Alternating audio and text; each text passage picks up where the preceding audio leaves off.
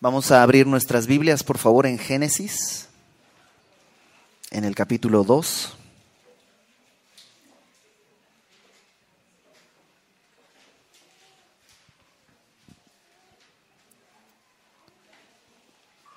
Génesis capítulo 2. Y vamos a orar para comenzar. ¿Les parece? Señor, gracias por este día, por tu palabra porque podemos venir a ella a buscar dirección y consejo. Y también, Señor, encontramos consuelo y misericordia. Queremos en este tiempo pedirte que nos hables, Señor, que a la circunstancia que estemos viviendo con nuestro matrimonio, Señor, tú seas propicio como lo has prometido. Todo esto te lo pedimos en el nombre de Jesús. Amén. La semana pasada, inaugurando nuestra serie Matrimonio como Dios manda, lo que vimos fue el propósito del matrimonio. ¿Por, qué Dios inventó el matrimonio? ¿Qué es lo que Dios planeaba cuando inventó el matrimonio? Y el día de hoy vamos a ver el primer mandamiento del matrimonio y está en Génesis capítulo 2. Y si me acompañas ahí, vamos a leer en el versículo 21. Eh, Desde el versículo 21 vamos a enfocarnos en el versículo 24, pero vamos a ir en versículo 21.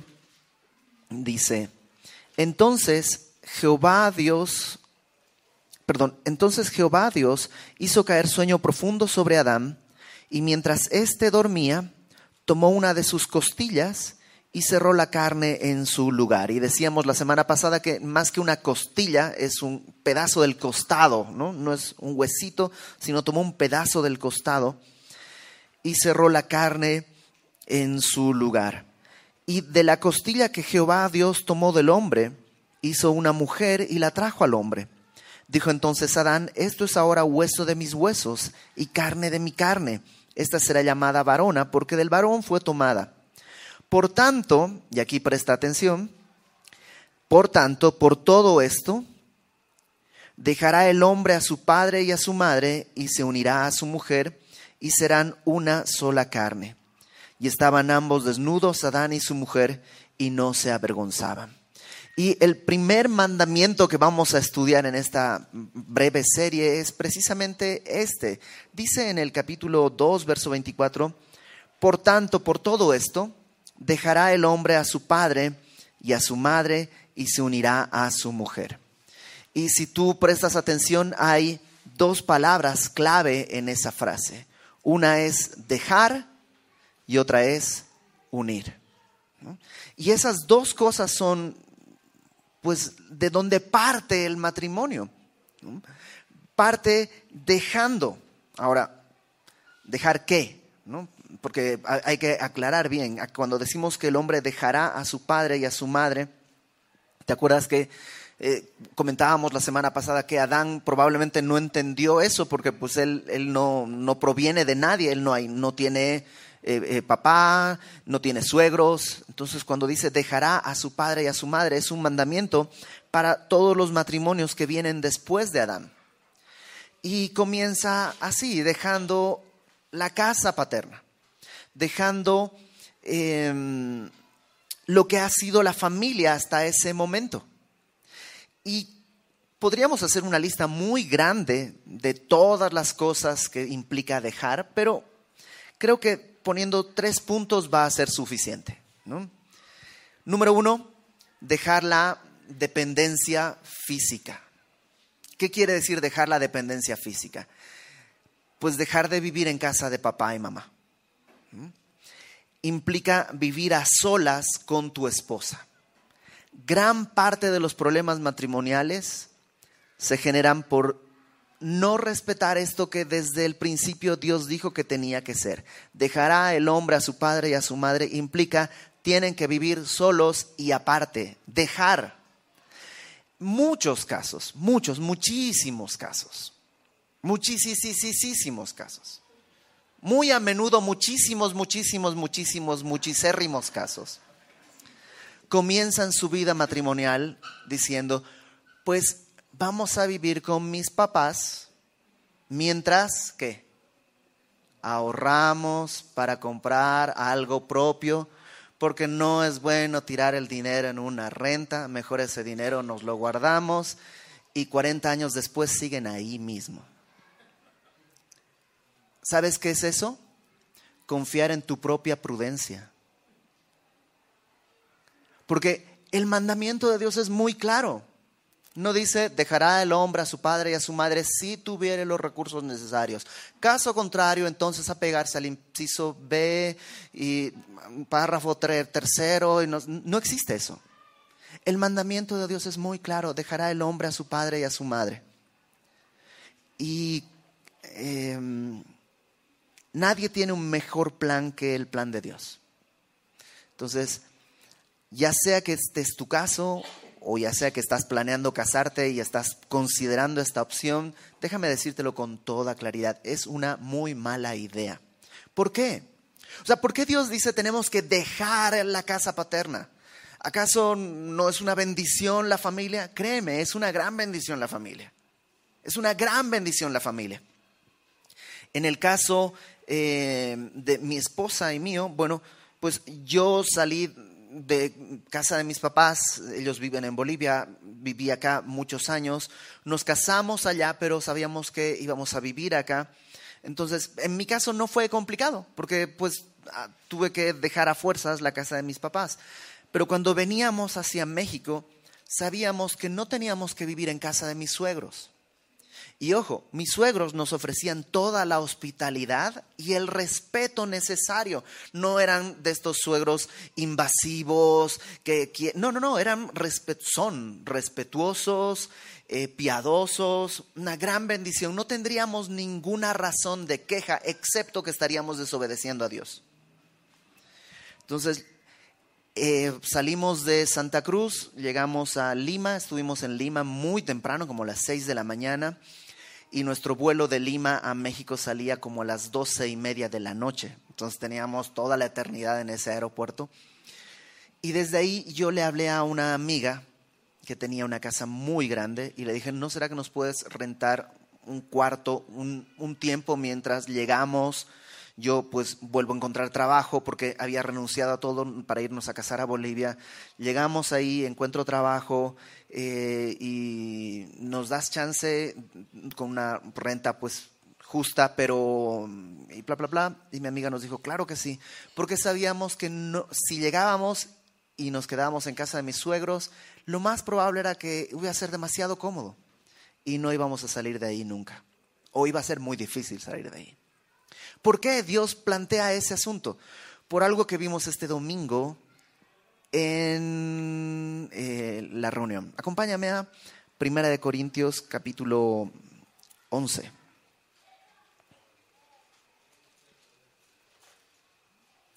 Primera de Corintios capítulo 11.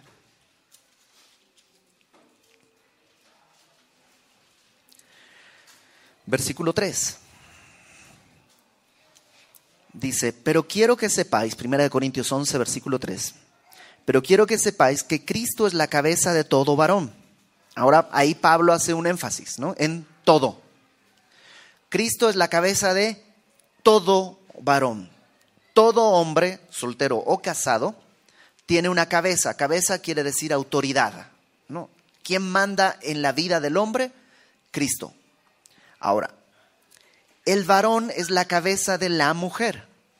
Y Pablo redacta muy bien, no dice el varón es la cabeza de toda mujer, porque el varón no es cabeza de toda mujer, sino solamente de la mujer.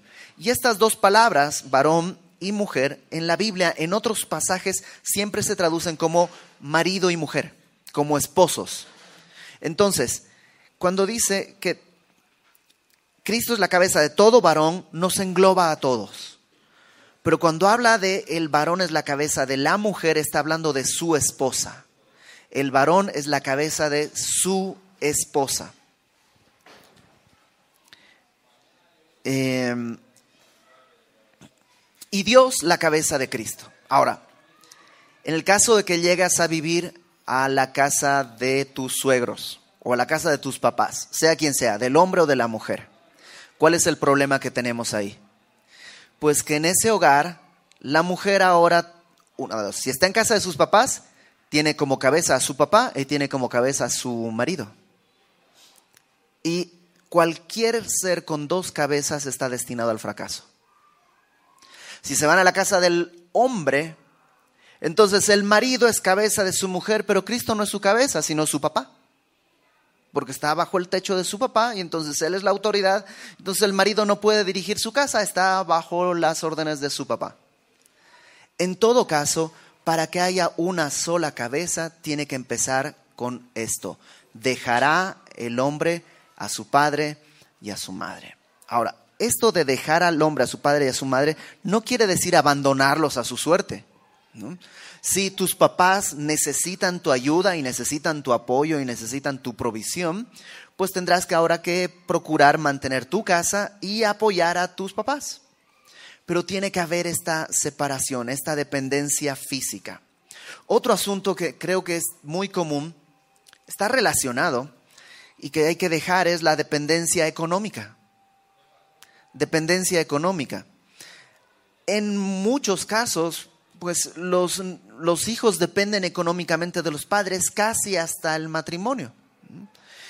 Y en el matrimonio no puede haber una, una, dependencia de los padres, de ninguno de ellos. No quiere decir que si mi papá, pues, eh, quiere apoyarme y me da un recurso, esté pecando. No, o sea, si mi papá lo quiere hacer está bien, pero sabes, eso no tiene que romper la libertad que yo tengo. O sea, si mi papá me dice, mira, Iber, yo te voy a pagar la renta de tu casa porque ya vi que tienes que dejar a tu padre y a tu madre, bueno, yo te voy a pagar la renta de tu depa, ¿no? Pero tienes que venir a visitarme los domingos y tienes que venir, ¿sabes qué? Estás perdiendo, o sea, en realidad no estás dejando nada. Dejar no solo la, la dependencia física, sino la dependencia económica. Y en muchos casos eso implica confiar en Dios. Dios, cuando, nosotros en Semilla hacemos una boda, normalmente no usamos el símbolo de las arras. ¿Por qué? Porque el tema de las arras es un tema muy tradicional, pero no lo vemos en la Biblia. O sea, cuando normalmente en las ceremonias, cuando llegan la parte de las arras, se habla de la provisión de Dios para el matrimonio, ¿no? Y ahí están las monedas. Pero en la Biblia no hay ninguna promesa de Dios para el matrimonio. Nunca Dios dice, o sea, eh, eh, en Eclesiastés dice que dos juntan más que uno, pero no hay ninguna promesa para el matrimonio. La promesa está para todo aquel que busca el reino de los cielos y su justicia, ese verá, soltero o casado, saciadas todas las añadiduras que necesita, que comeré, que vestiré, etcétera, etcétera. Entonces, cuando yo me caso, si busco el reino de los cielos y su justicia, puedo confiar en que Dios va a proveer lo necesario para mi matrimonio. Créeme, Dios sabe que antes yo comía solito y ahora tienen que comer dos. Dios lo sabe.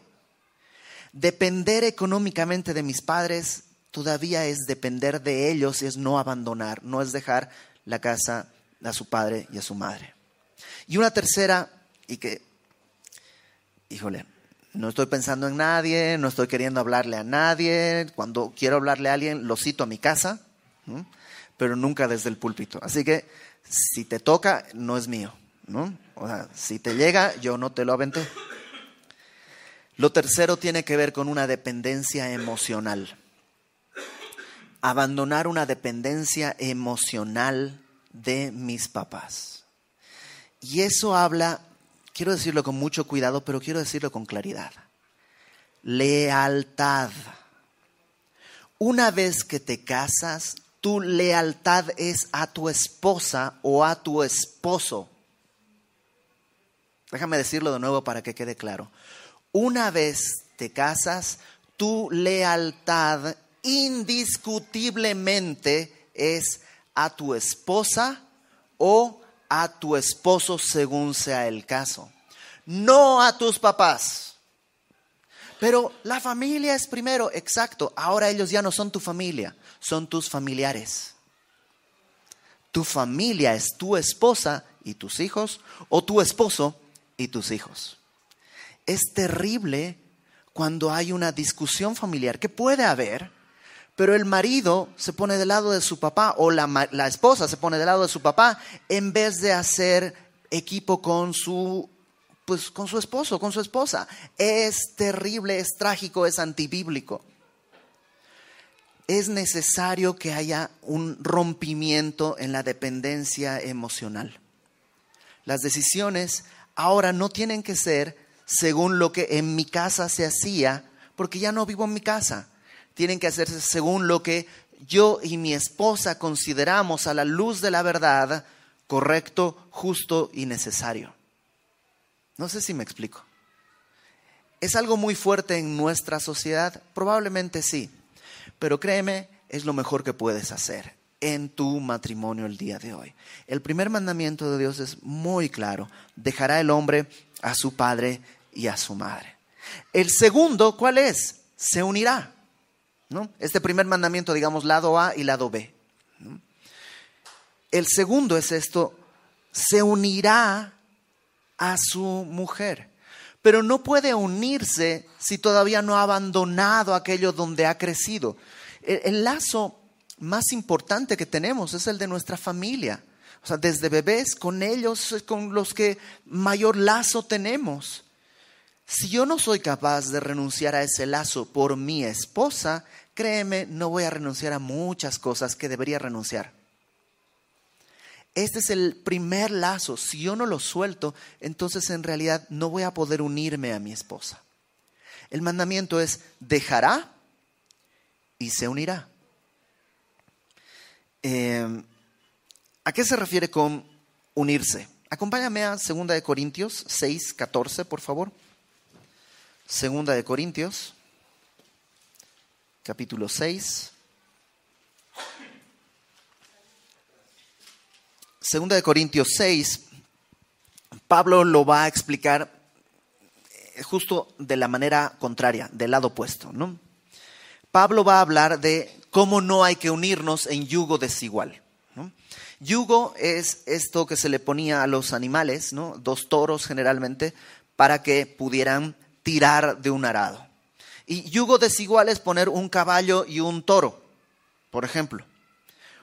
¿Por qué? Pues porque eh, el toro tiene distinta fuerza que el caballo, tienen distinta altura, el yugo pues queda chueco, por tanto uno de ellos va a lastimar al otro. Entonces, un yugo igual es cuando tienes dos animales del mismo tamaño, de la misma edad, y puedes poner un yugo que los una. Entonces, Pablo dice, no se unan en yugo desigual con los incrédulos, 2 Corintios 6, 14. No os unáis en yugo desigual con los incrédulos.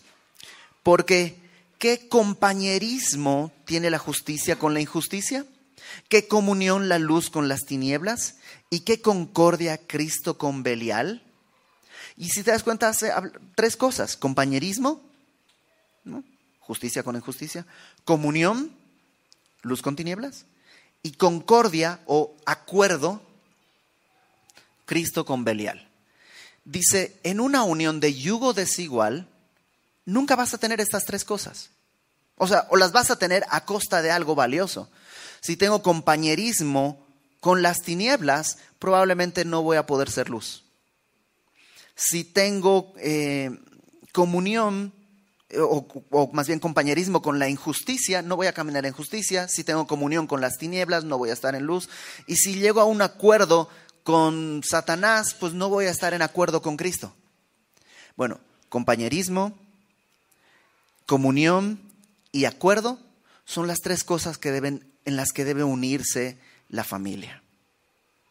La familia, el matrimonio ahora debe unirse en compañerismo. ¿Sabes qué quiere decir compañerismo? Pues eso, compañero. O sea, poder caminar juntos, poder estar juntos. Es tan raro, tristemente raro, pero común, pero es raro en el sentido de que es, extraño que haya matrimonios que nunca los ves juntos. Eh, que haya gente que tú ves su Facebook y puras fotos solito o con gente, pues, y tú dices, ¿está casado? Pues en qué momento está con su familia? O sea, todo el tiempo está solo. No hay compañerismo. No existe este tiempo en el que pueden ser compañeros, de participar de cosas juntos. Y sabes qué? Parte de unir implica pasar tiempo.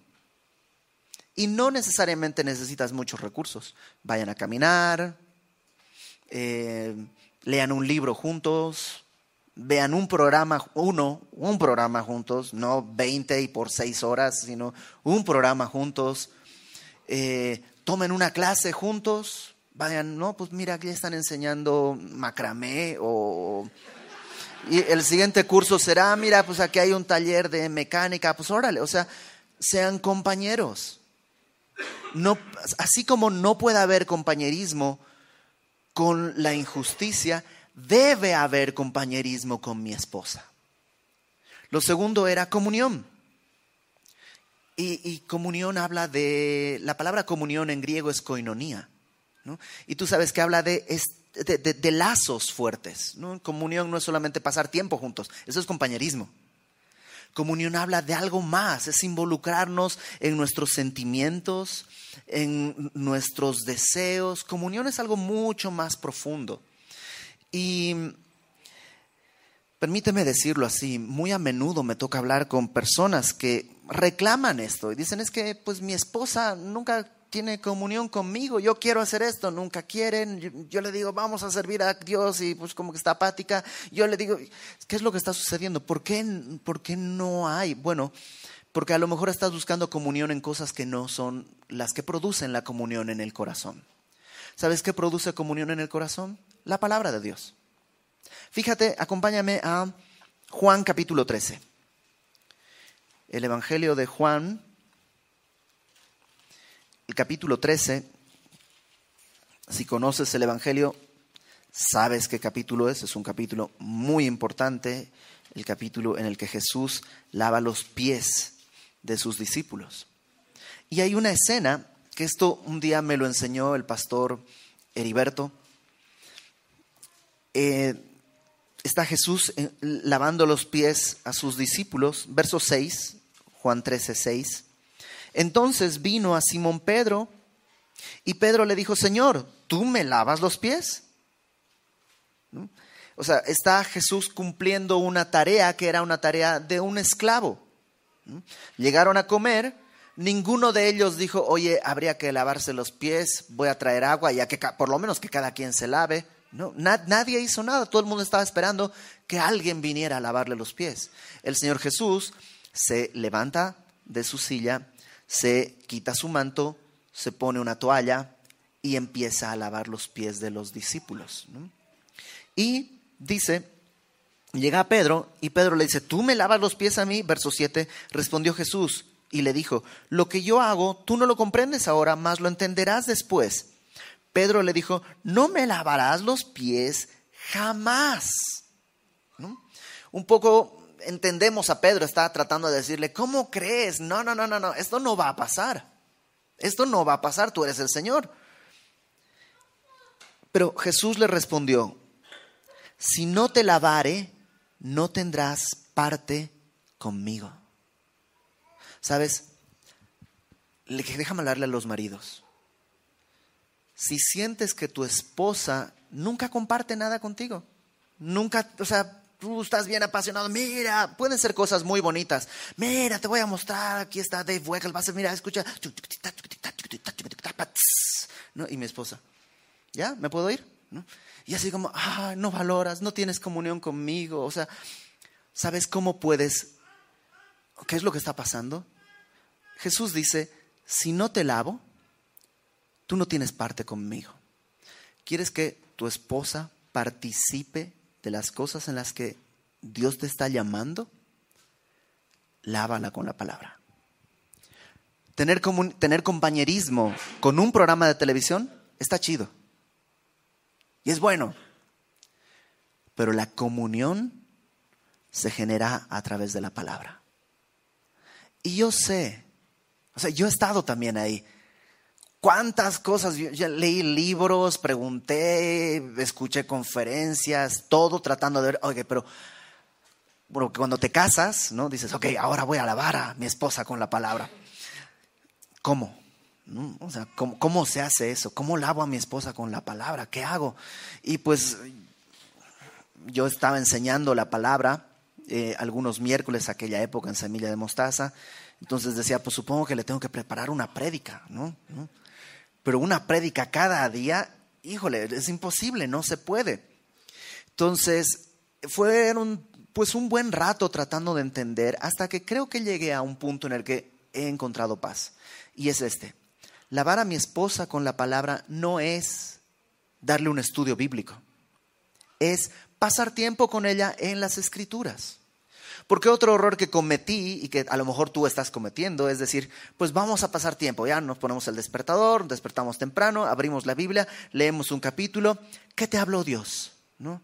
Y si todavía tengo la lagaña, así como que, ah, pues que hay que, eh, el, como el, lo de, eh, este, a, ti que te habló Dios, ¿no? Y, es algo tan a veces forzado, ¿no? Porque no sé tú, pero yo tengo que leerlo, leerlo, pensar, volver a leerlo, pensar, para llegar al punto de que diga, Dios me habló esto. Por lo menos en mi caso es, es un proceso así de orar, leer. En un minuto con mi esposa no, no, no puedo. Entonces, lo que hacemos con mi esposa simplemente es leer. Agarras un salmo, lo lees, y ya. No tiene que haber nada artificial. Algunas veces el salmo tiene cosas que mi esposa dice, ¿te diste cuenta de esto? A veces yo le digo, mira, esto es así y esto acá. Otras veces solamente leemos y oramos. No tiene que ser un estudio bíblico, no tiene que ser algo de erudición, es un tiempo de comunión entre los dos esposos y el tercer doblez que no se rompe pronto, con Cristo.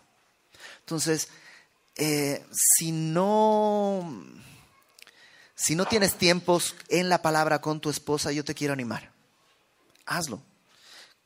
Agarra un libro de la Biblia, lean un capítulo, lean proverbios, así, de un proverbio, literal, de un versículo por día, aunque sea, así de a poquito. No tienen que ser estudios teológicos, no, ve de a poquito. A lo mejor compra un libro de esos que tienen devocionales, compra un libro de devocionales y lean un devocional diario. ¡Ah! Pero eso es leerlo de otro. Sí, pero a nada es mejor eso. Eso a lo mejor va a empezar a moverte luego y a ir directamente a las escrituras. Yo he leído libros con mi esposa, así que leemos un capítulo por día y son libros de bendición y son libros acerca de la palabra. Entonces, ten comunión con tu esposa, únete en compañerismo, en comunión y por último en acuerdo. En acuerdo. Y acuerdo es en griego sinfonesis, de donde viene la palabra sinfonía. Por eso habla de acuerdo. Una sinfonía es un grupo de músicos tocando al mismo tiempo algo que suena bien. ¿no? Entonces, el matrimonio debería haber acuerdos. Y yo sé, todo matrimonio tiene dificultades, ¿sí o no? Todo matrimonio tiene desacuerdos. Entonces la meta no es no tener desacuerdos, porque eso no va a suceder.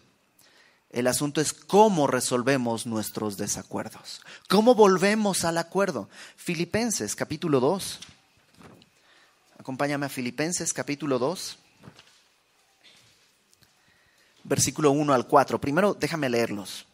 Por tanto, si hay alguna consolación en Cristo, si algún consuelo de amor, si alguna comunión del Espíritu, si algún afecto entrañable, si alguna misericordia, completad mi gozo sintiendo lo mismo, teniendo el mismo amor, unánimes sintiendo la misma cosa. Nada hagáis por contienda o por vanagloria, antes bien con humildad, estimando cada uno a los demás como superiores a él mismo, no mirando cada uno por lo suyo propio, sino cada cual también por lo de los otros. Y creo que ahí nos da una buena receta sobre cómo llegar a acuerdos. Número uno, Pablo comienza diciendo, ¿hay alguna consolación? A ver, si yo preguntara aquí, ¿alguno de ustedes alguna vez ha sido consolado por el Señor Jesucristo? Levante la mano. ¿No? Ok.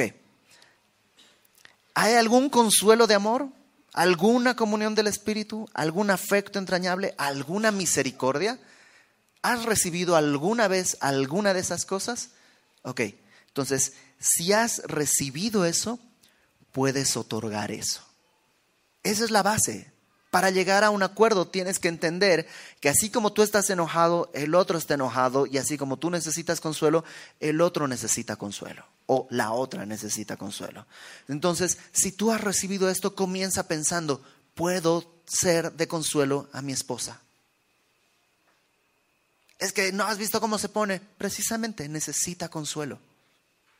Puedo ser de consuelo, puedo ser de misericordia, porque lo he recibido. Número dos, dice ahí en el versículo 3, eh, nada hagáis por contienda o por vanagloria, antes bien con humildad, estimando cada uno los demás como superiores a él mismo. ¿Te imaginas si pudieras recordar esto cuando empieza una discusión? Nada hagáis por contienda. ¿Alguna vez, no levanten la mano, ¿no? Ok, no vamos a provocar nada.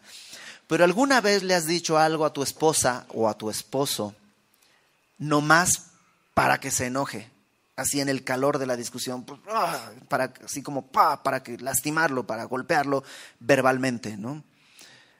Ok, Pablo dice, no hagas nada por contienda, ni por vanagloria. Ah, es que yo tengo la razón. ¿Sabes qué es eso? Vanagloria, tienes la razón y igual eres una rata inmunda, pecadora, como dice el pastor Heriberto.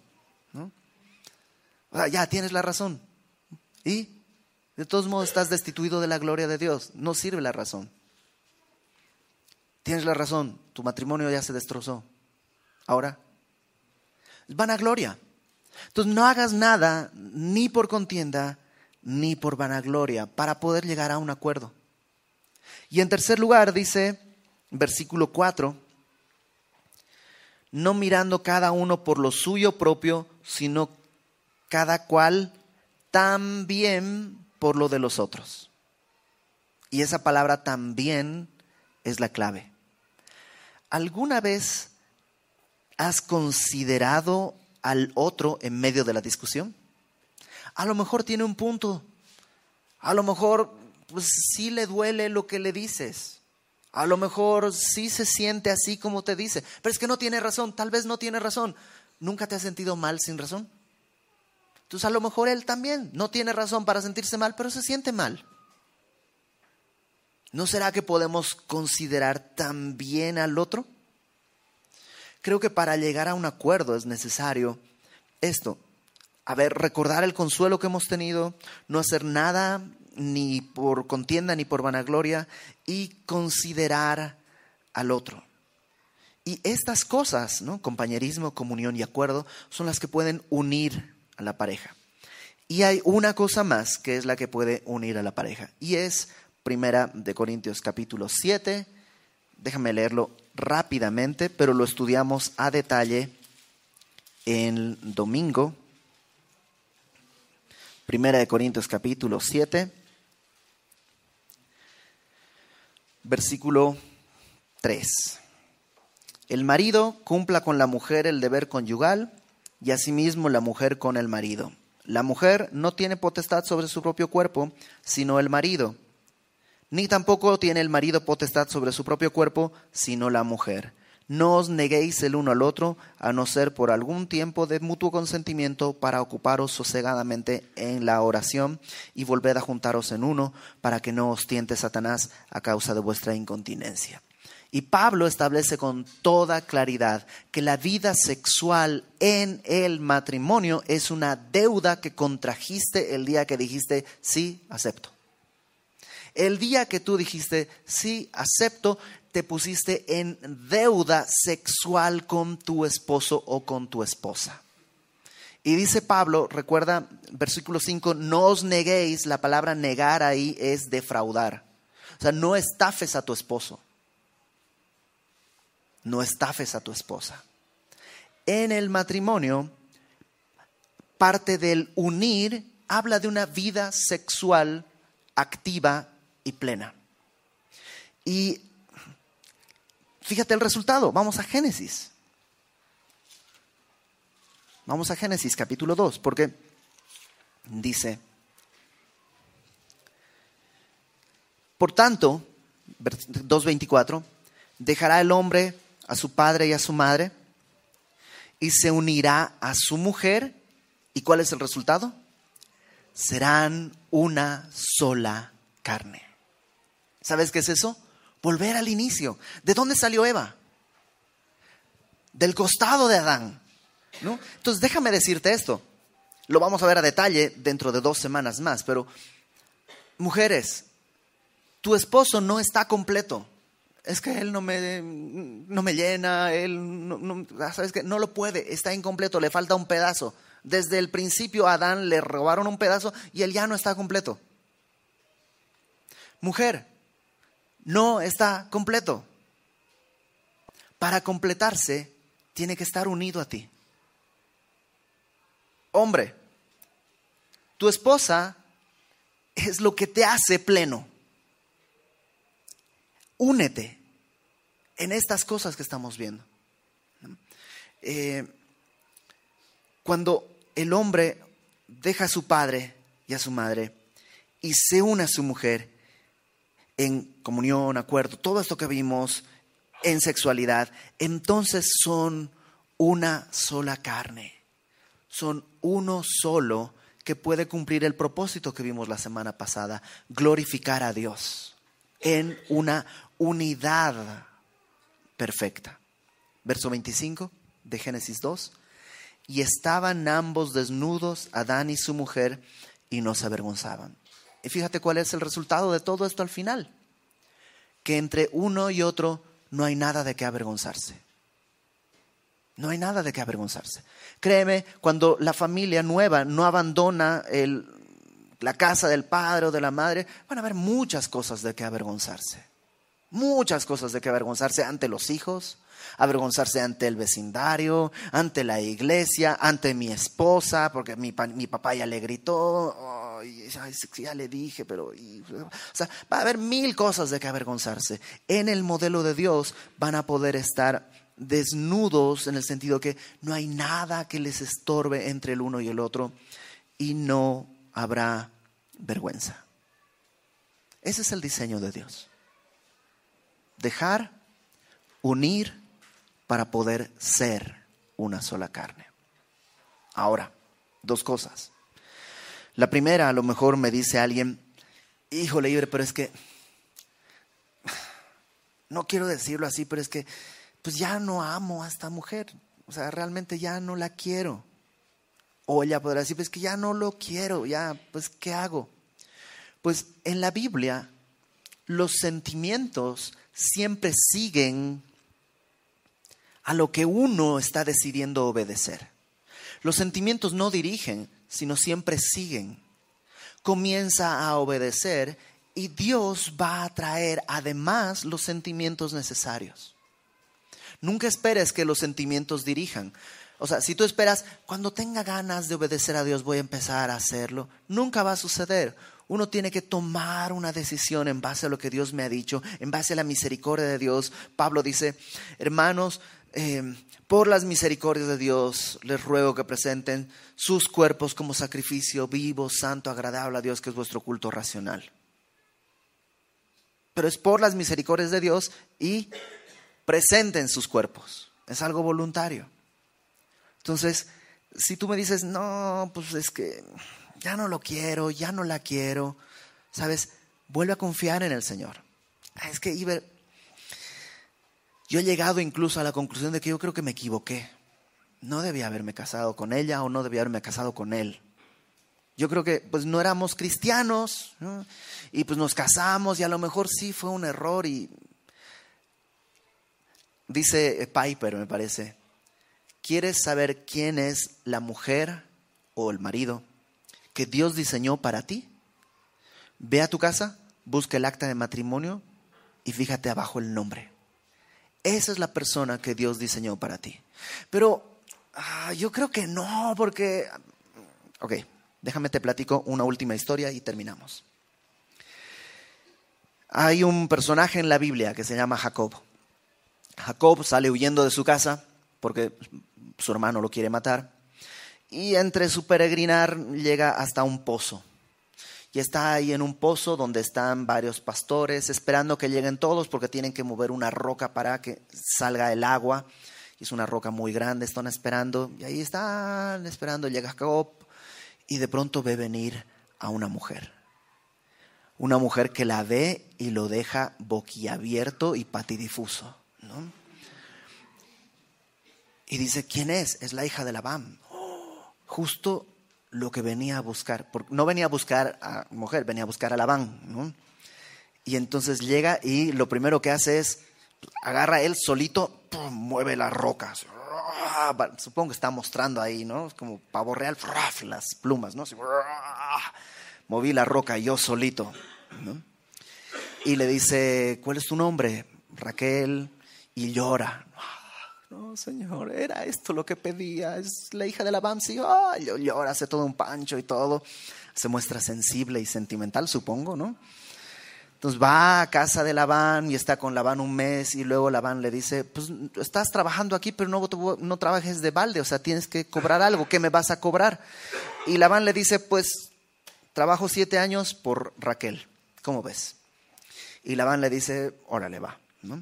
Entonces, siete años trabaja y después de siete años, ¿qué sucede? Viene la noche de bodas. La noche de bodas que tanto, por siete años, dice además que los siete años se le hicieron pocos. Se le hizo poco tiempo porque él la amaba y dice Pablo que el amor es paciente. Entonces siete años se le fueron como agua por el amor que él tenía hacia Raquel. Y viene la noche de bodas y en la noche de bodas eh, algunos piensan que pues ya él había tomado un poco, estaba ahí Raquel con su velo, ¿no? toda envuelta en sus velos y él soñando siete años esperado este momento. Ahora termina la fiesta, se van de luna de miel y al día siguiente cuando él dice, ah, despierta y ve a su lado, no era Raquel era Lea, la hermana mayor de Raquel. Y a, Lea en la Biblia la describen como de ojos delicados. ¿no? Cuando la describen dice que tenía ojos delicados. Y hay todo un debate acerca de qué quiere decir ojos delicados. Algunos dicen que, este, que tenía, digamos, em, eh, se le iba un ojito. ¿no? Otros dicen que en realidad eh, habla de vista lastimada. Y que no necesariamente que ella tiene la vista lastimada, sino que te lastimaba cuando la veías, ¿no? Dicen algunos, por algo no se había casado, porque cuando va con, va con Labán y le dice, ¿qué onda Labán? O sea, te, te, serví por Raquel, ¿no? Dicen que Labán es el peor músico de la Biblia porque pidió la menor y le dio la mayor, ¿no? y le dice, te serví por Raquel. Y Labán le dice, híjole, ¿no sabías? Es que, pues que eres extranjero, pero aquí tenemos la costumbre de que no se puede casar la hija menor si no se casa primero la mayor. Pero hagamos una cosa, trabaja siete años más y ahora sí te doy a Raquel. Entonces Jacob trabaja otra vez más por Raquel. Pero yo siempre he pensado que cuando fue con Labán pensaba, me engañaron, o sea, me casé con la mujer equivocada, me casé, fue un error, fue, fue, una estafa, no era lo que me dijeron, me estafaron, soy víctima de un engaño. Y ahora trabaja siete años más y siete años después se casa ahora sí con Raquel y empiezan los hijos. Y Raquel no tenía hijos. Mientras que Lea tiene uno, tiene dos, tiene tres, tiene cuatro, mambo. Eh, Raquel no tiene hijos. Entonces Raquel le dice, ¿sabes qué? Quiero hijos. Toma a mi sierva y ten hijos con ella para que sean como si fueran míos. Y Jacob, bueno, tiene un hijo con la sierva, pero entonces Lea dice, ah, pues se vale, pues también toma a mi sierva. Y ahí hay una competencia extraña, ¿no? De hijos ¿no? Y, compras, te compro a, tu marido por una noche y así, ¿no? Una historia súper rara.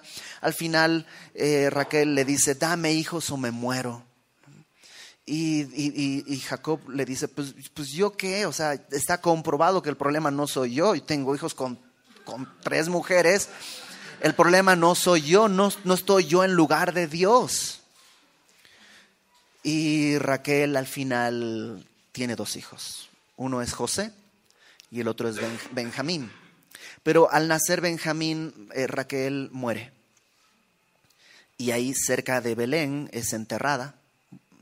Y Jacob, pues el amor de su vida, o sea, hace una tumba y todo y continúa más adelante. eh, muere también Lea. Y al final, acompáñame por favor a Génesis 49. En Génesis 49, Jacob está en su lecho de muerte, ya está a punto de morir. Y en el versículo 28, déjame leerte lo que dice, llama a sus hijos, los bendice a todos, les da una bendición y una profecía a cada uno de sus hijos, de estos doce hijos que tuvo con estas cuatro mujeres. Y Génesis 49, 28 dice, todos estos fueron las doce tribus de Israel, y esto fue lo que su padre les dijo al bendecirlos. A cada uno por su bendición los bendijo. Les mandó luego y les dijo, yo voy a ser reunido con mi pueblo, sepultadme con mis padres en la cueva que está en el campo de Efrom, el Eteo, en la cueva que está en el campo de Macpela, al oriente de Mamre, en la tierra de Canaán, la cual compró Abraham con el mismo campo de Efrom, el Eteo, para heredad de sepultura. Allí sepultaron a Abraham y Sara su mujer, allí sepultaron a Isaac y a Rebeca su mujer, y allí también sepulté yo a Lea. Y al final de su vida, Jacob dice, uno, uno esperaría, sepúltenme en Belén, donde está mi Raquel. Pero al final de su vida dice, entiérrenme, sepúltenme, donde está, fíjate, Abraham y Sara, Isaac y Rebeca, y yo y Lea. ¿Por qué? Porque en algún punto Jacob se dio cuenta de algo. Tal vez no literalmente, pero para nosotros es muy evidente. De Lea vino Judá y de Judá vino el Señor Jesucristo. Judá quiere decir alabanza. Entonces, a lo mejor el día de hoy tú dices, no, pero es que mi, esposa es, es, un error, es, fue, un, fue un terrible error. Y no, es lo que Dios quiere usar, la persona que Dios quiere usar para que se produzca en tu vida alabanza a su nombre. Entonces, eh, yo te quiero animar, ya sea que estés convencido de que era tu esposa o que tú digas, híjole, no, no estoy seguro, el día de hoy sal con la certeza de que Dios no se equivoca. Dios no se equivoca.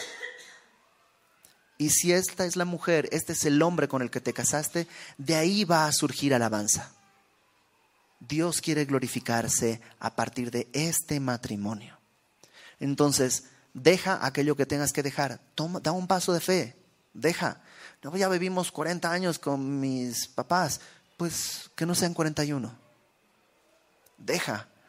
Y comienza a unirte en todo esto con tu esposa. Vamos a orar. Señor, gracias porque pues en realidad no haces nada complicado para nosotros. Tú hiciste todo. Yo te ruego por los matrimonios que están aquí, Señor, que puedan en verdad dejar todas aquellas cosas que están destruyéndoles y que puedan unirse como tú lo has mandado. Y que al final, Señor, al final puedan estar siendo una sola carne para glorificarte, como uno solo, con una misma voz, con un mismo propósito. Que puedan estar, Señor, sin vergüenza, que no haya motivos de que avergonzarse, que aún puedan vivir en tal comunión que puedan confesarse sus pecados en misericordia, puedan confesarse sus pecados en bondad y que así tú seas exaltado. Gracias Señor porque tú hiciste toda la obra y de cada uno de los matrimonios que están aquí, tú puedes hacer brotar alabanza para ti. Te pedimos esto conforme a tu voluntad, para que tú hagas de acuerdo a lo que tú has dispuesto y para tu gloria, Padre, por medio de nuestro Señor Jesucristo, en cuyo nombre oramos. Amén.